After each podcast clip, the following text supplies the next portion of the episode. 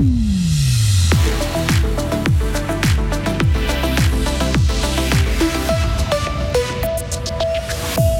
faut à tout prix éviter le blackout en Suisse. Le Conseil fédéral présente son plan d'action.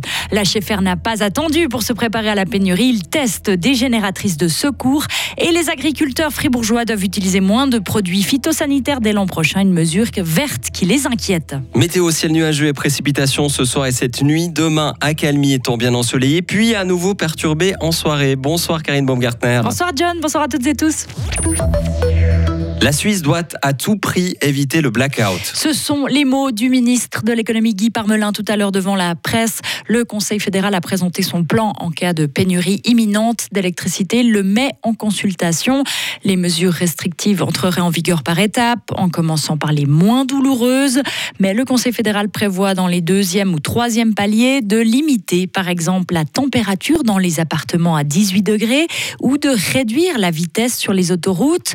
Le Conseil Guy Parmelin a pourtant asséné que tout a été fait pour assurer un approvisionnement suffisant. Nous devons malgré tout nous préparer au pire. Les étapes envisagées sont les suivantes. Tout d'abord, la Confédération peut lancer des appels urgents d'économie d'électricité. Parallèlement, le Conseil fédéral pourra décréter des restrictions de consommation en commençant par les domaines du confort et de l'éclairage mais cela pourra aller jusqu'à l'interdiction de certaines activités. Si la pénurie s'aggrave encore, des contingentements d'électricité pourront être imposés. Enfin, et en tout dernier recours, le Conseil fédéral peut autoriser de débrancher certains réseaux afin d'éviter un effondrement général de l'approvisionnement en électricité et empêcher ainsi un blackout. Nous prévoyons dans ce cas une rotation entre les différents réseaux.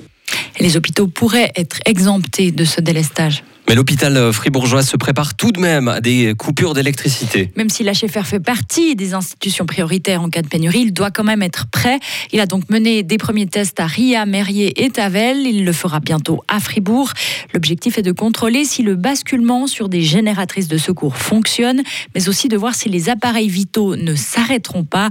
Stéphane Brand est directeur des opérations à l'hôpital fribourgeois. Aujourd'hui, on a effectivement l'impression que les signaux donnés par la Confédération sont plutôt positif et que, en tout cas pour cet hiver, on ne devrait être soumis à ces, ces, mesures. Néanmoins, il est très très important pour l'hôpital de réfléchir aux conséquences de ces mesures et de rendre la politique attentive des conséquences. Et les conséquences d'un contingentement où nous devrions diminuer encore de 10% notre consommation d'énergie basée sur la consommation de l'année d'avant, eh bien, ça aurait potentiellement des impacts sur la prise en charge des patients et c'est ce qu'on veut absolument éviter. C'est pour ça qu'on met tout en œuvre pour trouver des autres actions qui ne touchent pas l'activité clinique des médecins et des soignants auprès des patients pour ne pas toucher les soins et la santé publique. L'hôpital fribourgeois a mis en place plusieurs mesures pour économiser de l'énergie. Les températures des locaux ont par exemple été abaissées et les lumières qui peuvent l'être ont été éteintes.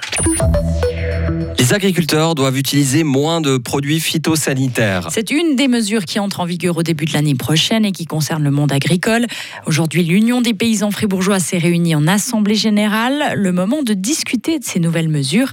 La majorité d'entre elles visent à verdir l'agriculture, de quoi inquiéter le directeur de l'UPF, Frédéric Ménétret. Ils sont inquiétants en fonction de la manière dont ils pourraient être mis en œuvre. Inquiétant, ce n'est pas le fait de faire, d'avoir plus de biodiversité, de faire euh, attention au climat, mais c'est vraiment d'avoir une mise en œuvre qui soit en adéquation avec les possibilités aussi euh, de production agricole pour avoir euh, des biens de consommation qui soient locaux. Concrètement, ça pourrait avoir quels impacts pour les agriculteurs fribourgeois? Alors les, les mesures proposées vont dans le sens encore aujourd'hui avec une limitation de la surface, diminution de la surface à disposition pour les grandes cultures par exemple, réduction des intrants importantes au niveau de, de, de la gestion des fumures avec des diminutions qui devront être procédées pour les, pour les cultures. Et puis tout cela engendre une diminution de la production. Une diminution de la production, cela veut dire plus d'importation. Le taux d'auto-approvisionnement est d'environ 50% en Suisse. La Suisse doit rester engagée au Kosovo au moins jusqu'en 2026. Le Conseil fédéral veut prolonger la mission de la Swisscoy. Il demande au Parlement de lui accorder une certaine marge de manœuvre sur ce dossier. En cause, la situation sur place qui reste volatile. Pour l'OTAN, l'engagement de la Kosovo Force doit se poursuivre aussi longtemps que les relations de la Serbie et le Kosovo ne seront pas normalisées. Et ce n'est pas encore le cas.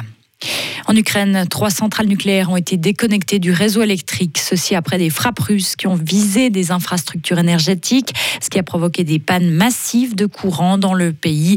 Dès que le fonctionnement du système électrique sera normalisé, l'approvisionnement en électricité pourra reprendre, c'est ce qu'a indiqué un opérateur. Et pendant ce temps-là, le Kyrgyzstan annonce qu'il souhaite construire sa première centrale nucléaire avec l'aide de la Russie sur son terrain, l'occasion pour Moscou de renforcer son influence dans la région. Et enfin, jette un coup d'œil du côté du Qatar. Un deuxième favori de la Coupe du Monde de football a mordu la poussière cet après-midi. Après l'Argentine, surprise par l'Arabie Saoudite, c'est l'Allemagne qui a été battue 2 à 1 par le Japon. La Mannschaft menait pourtant 1 à 0 dès la 33e minute, mais les Japonais ont renversé la vapeur durant le dernier quart d'heure.